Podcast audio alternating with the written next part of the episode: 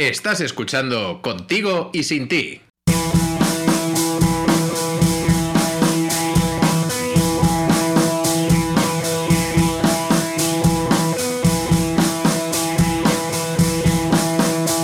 Querida amiga, bienvenida a Contigo y Sin Ti. Ya sabes que esto es un podcast dedicado al mundo de la sexualidad y todo lo que tiene que ver con ella. Y para poder desgranar todas estas dudas, contamos con Patricia Izquierdo, psicóloga y sexóloga. Muy buenas, Patri. Muy buenas, ¿qué tal? Bien, el último programa ya de esta temporada, así que vamos por todo lo alto. Bueno, y yo misma, quien te habla, Bea de Symbol. Vamos a ver, en el podcast de hoy os traemos un análisis desde un punto de vista afectivo-sexual de dos películas, A tres metros sobre el cielo y Tengo ganas de ti. Una es consecutiva de la otra. Estas películas están basadas en libros y sinceramente me da igual el nombre del autor porque vamos a rajar lo más grande de estas historias enfermitas. ¿De qué te suenan estas películas? Pues te avisamos ya de sí que vamos a hacer spoiler. Vale, te suenan porque están protagonizadas por María Valverde, Mario Casas y Clara Lago. Y bueno, pues en su momento reventó taquillas eh, el año de su estreno. El cine mal llamado adolescente que siempre es carne de caja registradora. Patri, la sinopsis y ahora nos empezamos, pues eso, a rajar lo más grande de todo esto. Venga. Sinopsis. Por, por, decir algo, esta es la historia de dos jóvenes, H, un chico problemático que montado en su moto recorre la vida con toda velocidad y con tendencias violentas. H inicia un romance con Babi, una chica rica. Su historia se convertirá en un amor imposible y lo arrastrará a la peor de las locuras, enamorarse perdidamente y sin remedio. Bueno, esto sería la primera parte. La segunda es que H conoce a una chica alternativa. O sea, sería básicamente lo mismo, pero cambiamos chica rica por chica alternativa. Esperamos que hayáis visto las películas, porque, a ver, quiero decir, todo tiene su cosita rescatable, entendemos de dónde viene, cuáles son los objetivos. Jo, pero es que tanto cliché hay metido que es que vea yo, lo estuvimos comentando, que había necesidad de, de, de, sacarle partidillo a esto. También, no sé si sabéis que ha salido una serie ahora, me parece, en Netflix. Vamos, no sí, sé pero... si va de esto, se llama igual. Sí, sí, no, pero que es lo mismo, pero en versión, como dices tú, en serie. Yo no sé si es italiana. Como daba tanto de sí, había que alargarlo ahora y hacer una serie. Hombre, todas estas situaciones adolescentes siempre dan bastante. Bueno, que una cosa, que digo yo adolescente, que me río yo de cuando llaman esto cine adolescente, porque te encuentras en mogollón de adultos estas mismas movidas. Bueno, pues, ¿te parece que comencemos hablando de los personajes? Lo hemos estructurado en varios círculos, ¿no? Por así decirlo. Uno, la parte de los, de los personajes, otro, las clases, las clases sociales, ¿no? También serían las relaciones que hay en la, en la película, las líneas rojas, y bueno, pues el ocio joven dentro de, de la película. Bueno, como, varios grupitos. Comenzamos con el desarrollo de los, de los personajes. H, ese macho alfa, Mario Casas, el personaje principal masculino. Pues seguramente macho alfa lo defina bastante bien. O sea, las que habéis visto veréis que la primera escena, o sea, de la película, de ambas películas de hecho, es él. En la primera película aparece un primer plano de su cara, ya con cara de mala leche, que es la que mantiene casi todo el tiempo en estas dos películas, y su torso desnudo, que es la otra parte que se ve muchísimo también en estas películas, que nos lo enseñan un poquito después. O sea, el tío está en un juicio y entonces pues tiene cara de mala leche, pasan cosas, sale del juicio y ya lo primero que hace es quitarse la chaqueta para ponerse otra y así podemos ver ya un poquito de brazo, porque ese es como el gran atractivo de, del personaje y bueno, un poco del actor también. Sopa de cuero, moto, enfado con el mundo, bueno, pues como, como en este rollo. Y había una definición que me encanta porque hay un momento en el que la hermana de la protagonista o de una de ellas sale, sale hablando y le dice a la otra, es que yo no sé quién es este chico. Y le dice, dice la gente que le ocurrió algo horrible y no lo ha superado. Y es como, vamos a ver, os voy a contar la cosa tan horrible, tan horrible que le pasó a este tío, es que su, su madre tuvo un amante y él lo descubrió. Y eso es todo el puñetero trauma que tiene este tío, que bueno, ahora comentaremos, pero se dedica a acosar a mujeres, a pegarse con todo el mundo, a, yo qué sé, a meterse en fiestas que no le han invitado, a amenazar a la peña, a porrear puertas para entrar, o sea, que es como rebelde sin causa, pero vamos, ninguna, ninguna causa. Que digo yo que si este chico de verdad hubiera tenido una situación traumática en su infancia, pues sería asesino en serie o algo así, no lo sé. pero es que además le habíamos hablado que es que al principio le, le, presentan a este cuando tiene los momentos de flashback con la madre, de qué estudioso soy, que la madre siempre le visita la habitación porque no para de estudiar, eh, pues, y además habla como si fuese un poco lerdo, ¿no? No te da la madre de, ay, hijo, Blandito, blandito. Sí, es como si yo era un niño súper dulce, pero de pronto me pasó esto en la vida y ahora tengo que odiar al mundo. Es que le pintan como lerdo. En plan, hijo, ¿qué tal llevas el examen? Ay, mamá. No sé, con una, una cara y todo que como muy, como muy lerdo. Y, y, y, eso, lo que tú dices, de repente pilla a la madre con otro tío y, pasamos a un extremo de qué te pasa con esas emociones no gestionadas. Esa es la historia, ¿no? ¿Qué le pasa en realidad a H? Pues que tiene cinco años, que nadie le ha enseñado a autocontrolarse, a gestionar las emociones, a manejar el enfado y que no se puede pegar a la gente ni, ni amenazar a la gente porque tú estés enfadado. Por lo que aprendemos los demás antes de la adolescencia, pues él ha llegado casi a los 20 sin enterarse. Y bueno, le han comprado una moto porque, mira, otra cosa, hablando de las clases sociales, ¿no? Que comentábamos tú y yo, pues que esta, este personaje lo pintan como un tío duro de la clase baja y resulta que es un niño pijo de narices, ¿sabes? Que son todos millonarios, su padre su hermano, una casa que tienen de morir, le pagan todos los gastos, bueno, pues eso, que de pobre tampoco tiene nada. mira, que alguien le diga a este chico que hay unos límites, que hay que respetarlos y que le enseñen un poquito a lidiar con el dolor, que está claro que nadie le ha enseñado. Ay, madre. Vamos, nos vamos con Babi. Babi es la chica rica, ¿no? Ahí que de repente se encuentran y, y también, bueno, los nombres que les han puesto a cada uno de ellos. H es como, como este, llama Hugo, no me llames Hugo, llámame H, como este rollo así. Pero, lo más grande es que hasta lo escriben como la, palabra H, H-A-C-H-E, o sea, no, no, escriben ni siquiera la H. Entonces, como chico, pues si te vas a inventar otro nombre que no sea H, llámate Rigoberto, yo qué sé. Pero no, es que Hugo no, no es suficiente, tiene que ser más alternativo. Pero luego nos vamos con Babi, que le hablamos, Babi de dónde viene, de, habíamos dicho de Baviera o no. A mí me recuerda lo de Dirty A mí me recuerda lo de Diana. ¿Cómo se llama Babi? Pues no lo sabemos. No lo sabemos. A, mí me recuerda lo de Dirty Dancing, ¿no? Que era como se Baby. Baby, ¿no? Pues, pues lo mismo. Es, es, que es como una mezcla entre Romeo y Julieta, Dirty Dancing y como varias cositas esta película. Bueno, vámonos con Babi, que está también tiene tela. María Valverde. Mira, Babi, que es un nombre para infantilizar a tope a las personas, ¿sabes? Que pues eso, te vas a llamar Babi toda tu vida. Bueno, pues bien. En la primera escena o sea, la primera escena que vemos de Babi, que es pues justo después de conocer aquí al señor enfadado, es un primer plano de su cuerpo en bragas, es como lo que nos interesa saber de ella. No se le ve la cara en ningún momento, de hecho tarda como unos minutos de película en que le vemos la cara, parece ser que no es importante en un principio. La luz de su habitación, que parece un anuncio de colonias adolescentes, eh, se está dando crema, que parece que es la primera vez que se da crema. A mí eso me llama mucho la atención porque se toca como con un sigilo que no sabe si es como, no sé, otro anuncio o si es que nunca se había dado crema y está haciéndolo por primera vez. Se viste, se seca el pelo ahí, bueno, pues parece así como que se está preparando para ir a clase. Y aquí decíamos, vea y yo, ¿para ir a clase? No, para encontrarse con el acosador y que tenga una justificación él para tratarla así, ¿no? Es como, fijaos que esta chica es tan guapa, tan guapa, tan guapa, que no va a poder evitar encontrarse con un tío que la grite en mitad de una taza, que es así como se conocen ellos dos. Ella está en un coche, se asoma por la ventanilla y hay un tío en una moto que le dice, ¡Fea! Y entonces mm, ella se queda como flipando, de este señor porque se está dirigiendo a mí, pero a la vez le encanta. Eso es como lo que ya cuesta comprender del todo. Y así es como van por la vida estos dos, ¿sabes? Uno acosando a gente y la otra sintiendo es importante porque la han acosado. Y luego nos vamos, eh, aquí para el tema de personajes, aquí ya mezclando con la segunda película, Jean, Ginebra. Bien, Ginebra aparece en la segunda película, pues eh, H, en la, cuando termina la primera película, se va porque no pudo más con esta historia que, que no, que no Bueno, porque Babi le ha dejado. Porque Babi le ha dejado. Bueno, espérate, Babi le ha dejado. Es un puto animal.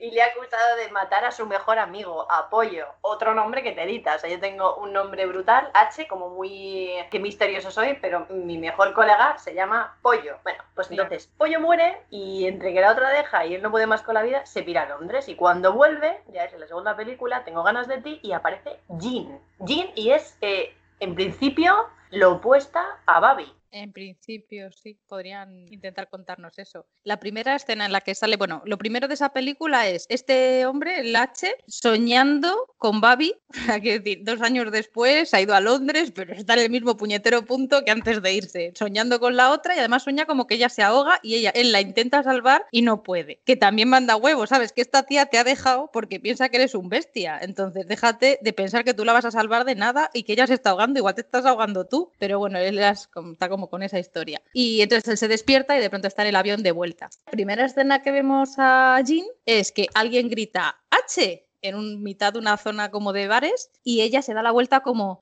como si le conociera, ¿no? Ahí sorprendida de cómo que está aquí H. Y eso es como lo primero que sabemos de ella que H le interesa, porque todo lo demás de Jean nos da igual. Lo que nos importa es que está interesada en H y que hace fotos, porque lleva una cámara de fotos, así que también. Entonces, bueno, pues ¿cómo es Jean, el personaje? Supuestamente es lo opuesto a Babi, que es como la niña pija, súper buenecita y súper tal. Esta, ¿no? Pues es una chica que sus padres murieron, vive sola con su hermano, es como súper rebelde, viste como más masculina, ¿no? O más, más rockera, no sé cómo decirlo, como con chupas de cuero también, los raya negra muy marcada como otro rollo distinto. En realidad, la eso. es más como más buenecita y esta es aquí más, como más diablo. ¿eh? Como más atrevida, parece más segura de sí misma. De hecho, tiene algunas frases muy guays que luego comentaremos, que dice durante la peli, que me parece como bastante cañeras y tal. Pero ¿qué ocurre en la realidad? Pues que esta chica está exactamente eh, en la misma situación que Babi, ¿no? Absolutamente dependiente de este chico. De hecho, está como obsesionada con él. O sea, a medida que va avanzando la película, te vas dando cuenta que ella finge que no le conoce, pero lleva como persiguiéndole, acosándole y haciéndole fotos desde que estaba con la otra. Que eso es una cosa muy perturbadora, pero que en la película no se le da importancia porque se resuelve como al final. Ella hace una exposición de fotos y en esa exposición de fotos que va él, pues de pronto ve fotos suyas desde hace tres años, una cosa así. A mí me puso los pelos un poco de punta, pero parece ser que eso es muy romántico. Es muy loca y mm. además eso de, de, años. Y supuestamente se tendrían que conocer desde hacía años, pero ella parece como misteriosa y, y persiguiéndole. Y te hago fotos y en esas posiciones eh, H comiendo un helado, H en Londres, eh, H en la moto. Mm, H durmiendo, sí, sí. H con su novia, que me gustaría ser yo, pero no soy. Mm, un poquito enfermizo. Pero ya te digo que es muy curiosa como, cómo se explican las relaciones en esta película, porque él cuando ve eso no piensa, puta loca, o sea, quiero estar lejos de esta persona que está como en su encerro. No, dice, ay, qué bonito, qué romántico, tengo que volver a ella. Entonces, a mí esas son cosas que me parece que ponen un poquito los pelos de punta. Pero bueno, al final mi sensación con, con el personaje de Jean es que han intentado hacer como una chica súper masculinizada, además, bueno, pues está con ese rollo como muy agresivo, muy violento, muy todo el tiempo, asumiendo como roles para encajar, ¿no? Y para que sea como muy alternativa al otro modelo de mujer que nos habían vendido. Pero bueno, al final es un poquito raro, ¿no? No hace falta ser un tío tampoco para, para ser distinta a otros, no sé. para que Eso sí, sexy, siempre sexy, ¿eh? Eso siempre, eso que no, que no lo pierda, la chupilla cuero y, el tema de la moto.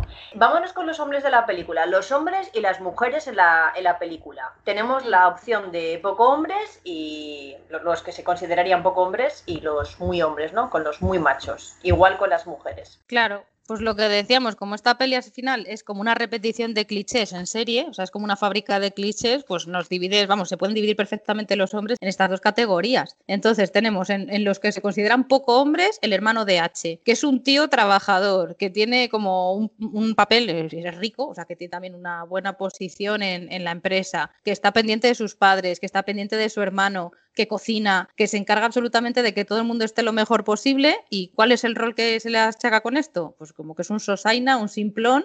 De hecho, hay un momento como que H le reprocha, es que yo no quiero ser como tú, tener 30 años y vivir la vida de un viejo. Que es como sí, porque en la vida de un viejo es que no te subas a una historia para hacer una competición de dominadas con otros tíos, que no vayas en una moto sin casco y que no vayas dando golpazos en casas de personas para poder entrar. ¿Sabes? Que eso es como la vejez la juventud es muchísimo más divertida. Entonces es muy curioso. El padre de H, que también lo ponen así como un pan sin sal, ¿no? Que es como, este hombre tampoco merece mucho la pena. ¿Por qué? Pues que fíjate, su mujer le pone los cuernos y él parece que ni le va ni le viene. Y fíjate con lo indignado que está su hijo, que le parte la cara, de hecho, al amante de su madre. El otro nada, o sea, no, no es violento ni nada, no lo comprende la gente esto. ¿Cómo que te han puesto los cuernos y no has partido la cara a nadie?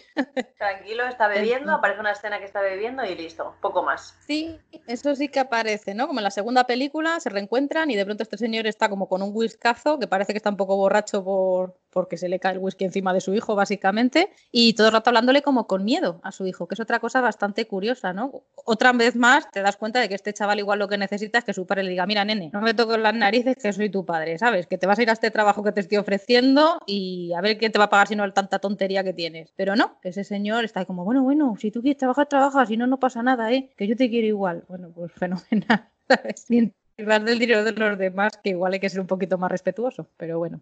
Luego está el novio de Babi, porque Babi cuando conoce a, al H este, pues estaba con otro, un tal chico, que fíjate, para no currarnos los nombres, pues ya le decimos lo que es, ¿sabes? Como definición, como llamar a tu perro, perro, pues una cosa así, ¿con quién sales? Con chico. Y entonces, bueno, pues este chico también le ponen como si fuera un Mindundi. Es verdad que es bastante cutrón, o sea, hay un momento en el que H le pega una paliza a él y entonces están como al lado de un coche, el tío coge el coche y se larga y deja allí a la novia, ¿sabes? Que es como, bueno, se la tiene que pegar, que la pegue él, yo me largo de aquí que no me peguen más. O sea, muy respetable tampoco nos parece, pero bueno, es como estos pocos hombres también que aparecen. Cuando le ves las primeras veces como un chaval inexperto que no sabe cómo acercarse a Babi, no sabe cómo tratarla, todo lo que dice a ella le parece mal y está ahí como dudoso. Pollo, que comentaba antes Bea, que es como el mejor amigo de H, que su único papel en la película en realidad es aportar drama y darle importancia a H, ¿no? O sea, solo sirve para eso el muchacho en realidad. Entonces, mm, Babi tiene como su amiga, que ahora hablaremos de ella, él tiene su amigo y bueno, gracias a que los amigos se conocen,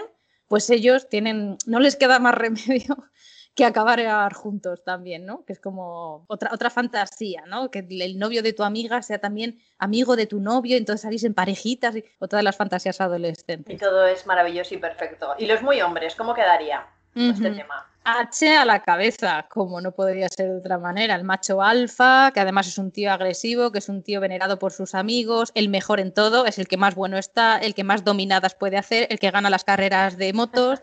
el que se lleva a la chica más guapa, siempre tiene que ser el ganador y luego están los demás un poco para ponerle a prueba. En la primera película está un tal chino, que es como el que le provoca, el que está como compitiendo con él en las motos, que curiosamente en la segunda película es su amigo, y en la segunda película hay uno que es que no me acuerdo cómo se llama ni siquiera, pero que es tan hijo de perra que ha conseguido de alguna manera hacerse con la moto del chaval este que murió y intenta como provocar a H para que corra con él y compitan y queda, o sea, como si quieres tu moto, ven aquí y competimos. Que es como, pero qué gentuza eres, tío, ¿sabes? Que este chico está muerto, que esto sabes que toca fibra. Pues las masculinidades, ¿no? Que nos muestra la película. Por cierto, este tío pega a su novia, que también es una cosa bastante curiosa de los machos alfa. Parece ser que tienen que ser unos putos hijos de perra. Entonces, lo que vamos a ver a nivel general entre de, de, los hombres es la agresividad, la violencia de la película, que sería pegarse, amenazar a mujeres, secuestrar a los perros también, hay un momento en que H, una muestra de amor es eh, secuestrar al perro. Al perro de su profesora para que la profesora la ponga buena nota. O sea, que es como una cosa ya de, delincuencia máxima, pero ahí es un acto de amor, por lo visto. También, agarrar sin permiso, aparecer cuando no son invitados, violaciones, que esto lo, hablaremos también un poquito más, más adelante. ¿Qué pasa con las mujeres? Para matizar esto un segundito, al final los hombres aparecen como que los hombres de verdad son estos, ¿no? Los agresivos, los violentos, y los otros hombres pues están ahí como para desmerecer, ¿no? Como, vea, haciendo más grandes a estos hombres supuestamente alfa, que a mí me parece una cosa bastante alucinante. Y luego con las mujeres, pues podríamos dividirlas también en dos, ¿no? Lo que lo que comentaba, las vírgenes y las putas, que es como la clasificación de toda la vida, que además puedes cambiar según te vayas comportando de un lado a otro. Bueno, normalmente cuando cruzas a puta ya es difícil volver, pero las vírgenes que no se crean a salvo, que tampoco lo van a estar. Entonces, la primera que aparece es Babi, ¿no? Pues esta niña cándida, guapísima, por supuesto, porque eso es una cosa imprescindible en las series y películas adolescentes, que todo el mundo tiene que estar como un queso, si no, no tiene ninguna validez, ¿sabes? Tú no puedes ser una chica encantadora y fea, no, tienes que ser guapísima. Entonces, ese es como el rol de Babi, la chica perfecta. La madre de Babi, que en un principio también estaría como en este grupo, es como una mujer dedicada a sus hijas, dedicada a su marido, incluso sospecha que su marido le es infiel, pero está aguantando hasta el final, que ya nos dejan ver como que le deja, tampoco es que ahonden mucho en este tema, y que son como más, más cándidas y más dulces. La madre de H, de hecho, seguramente en un principio nos la intentan poner así, pero claro, comete el error de serle infiel a su marido y en ese momento ya, fíjate lo que merece, pues hasta que su hijo la deje de hablar durante tres años. Y en el otro grupo estarían las, el grupito de las putas, por decirlo así. O sea, todo esto son generalizaciones, que nadie piense que estamos hablando como en serio, sino que es como la clasificación está típica, ¿no? claro. Lo, que te hace ver, lo que te hace ver las películas de o eres así una santa o eres una puta, básicamente. Sí que además las denominamos también así, jolín, porque siempre tienen consecuencias, ¿no? Siempre les pasa algo malo. Katina, que es la amiga de, de Babi, la infantilizan un poco y la ponen así como un poquito light, porque al final es la amiga de Babi. Entonces, bueno, pues hay que mostrarle cierto respeto. Pero al final es una chica, pues eso, que le gusta salir con chicos, que está todo el tiempo pensando en chicos, que, enseguida se enrolla con el amigo de este hombre, que tal, pero algo le tiene que pasar. ¿Qué le pasa a ella? Pues que se le muere el novio, porque claro, todas merecen un castigo. Lo, de hecho, la historia de Karina es bonita porque luego, Katina, Luego es bonita porque en la segunda parte consigue olvidar a este chico que ha muerto y parece que empieza una relación con otro. Entonces, bueno, es como una idea también bonita, ¿no? Del que, por supuesto, todo se supera y puedes volver a enamorarte. Luego está el ligue de H, que es como una chica con la que él está, con la que se acuesta, que ella tiene ilusiones, que él de alguna manera también alimenta esas ilusiones, pero que solamente es un ligue y ya está. También tiene consecuencias. ¿Cuáles? Pues que nunca va a tener el amor de H. La hermana de Babi, una chica súper jovencita, que como es más pequeña que Babi, además, parece que no tiene derecho a tener deseos, pero ella tiene muchísimas ganas de tener relaciones sexuales, de conocer chicos, de sentirse importante y sentirse mayor. Castigo que recibe es violada y se queda embarazada, además de esa violación de su primera puñetera relación sexual, que es como, joder, esta chica sí que ha pagado caro, ¿eh? También es. La madre de H, pues eso, tu hijo te deja de hablar. Y Jean, que también tiene como un rol, ya decíamos antes, muy masculino y por lo tanto también es muy activa sexualmente, como muy toma la iniciativa, se muestra sin tapujos, pues también la intentan violar, porque claro, es que tendría que haber sido más recatada. Entonces al final es muy curioso como cuando perteneces a este grupo, en las películas y en las series muchas veces tienes este tipo de consecuencias. No puedes salir indemne si no te comportas como es debido.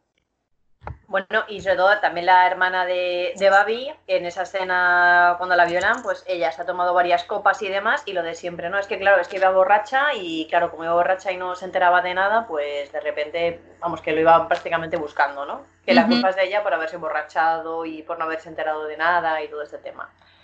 Sí. Vale, nos vamos con las relaciones en la película. Entonces, hemos desgranado los personajes, un poquito también los caracteres de, de estos personajes y en general, ¿cuáles son las relaciones en la película?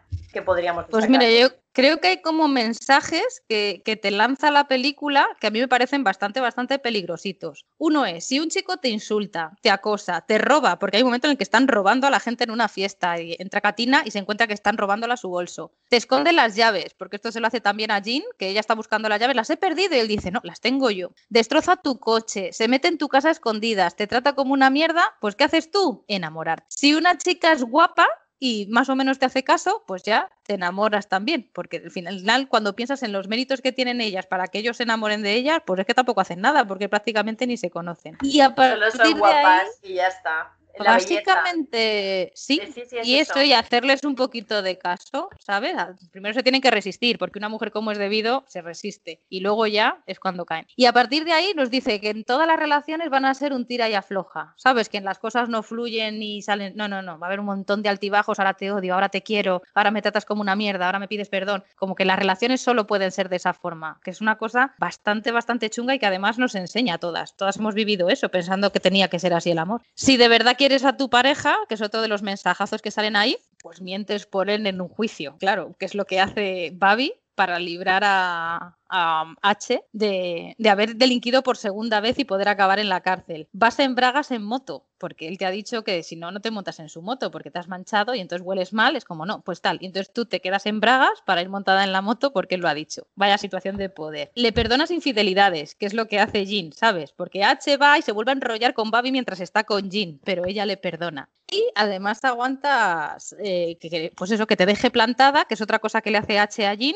han quedado para cenar, él no se presenta y al día siguiente él va y dice ella, ¿dónde estabas? Y él dice, vas a tener que confiar en mí, no te lo puedo decir. ¿Y qué hace ella? Confía en él, por supuesto, porque va a decirle, los cojones 33, ¿me explicas dónde estabas o no vuelves a verme? No, no, no, no, él tiene derecho a guardarse sus secretitos. Y bueno, a cambio te deja conducir su moto, eso sí, es más majo. Qué generoso. Vámonos con un par de líneas rojas. Vamos a destacar algunas de las que, de las que tenemos puestas. Yo, así como de las primeras que pondría es que en la las dos películas hay bastantes relaciones sexuales y no se ve un puñetero condón en ningún momento. Que es como, por favor, o sea, aparte de las violaciones, te puedes quedar embarazada enrollándote con tu novia al que quieres mucho. Y además te pueden transmitir infecciones de transmisión sexual. Entonces, el preservativo igual es una buena idea cuando estás teniendo relaciones sexuales. Pues ni una vez.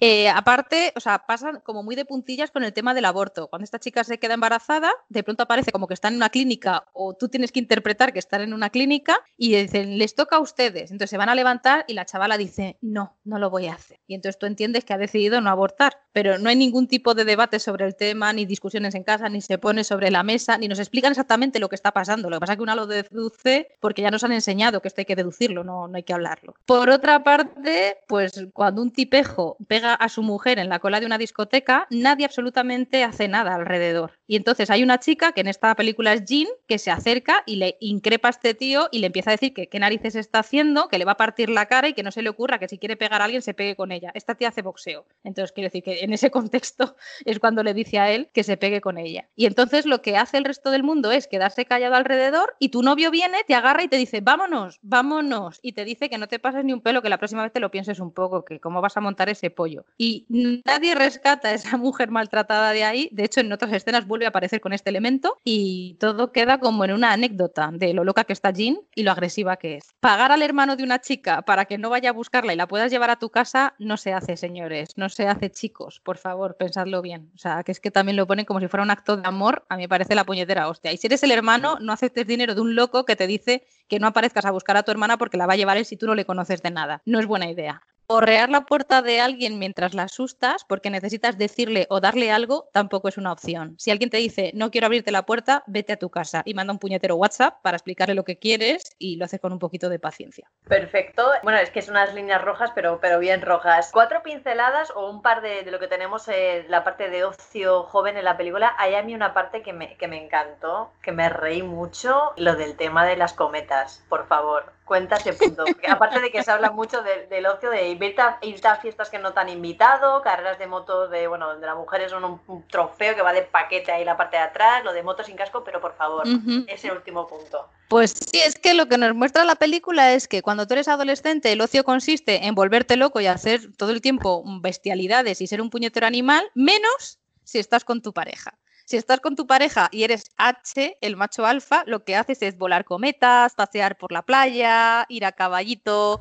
sea, como cosas que te dejan absolutamente alucinadas de un tío que se dedica a hacer dominadas con los amigos, ir sin casco en moto y hacer carreras en los muelles. Así de, de loco es el amor. Es un cambio radical totalmente ahí cuando estás enamorado. Bueno, se nos quedan un montón de cosas en el tintero, pero como decimos, encontráis más, más cosas en, en las redes sociales. Apuntad que son las siguientes. Síguenos en Instagram, en contigo, guion bajo y sin ti. Y lo mismo para Twitter.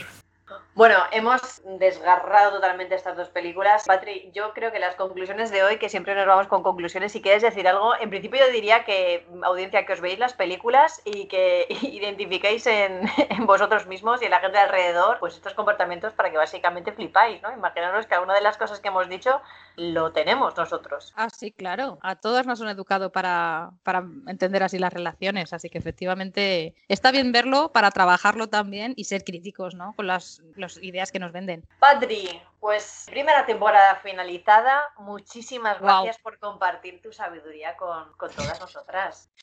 Nada, gracias a ti, Bea, por participar de esto, que, es, divertido.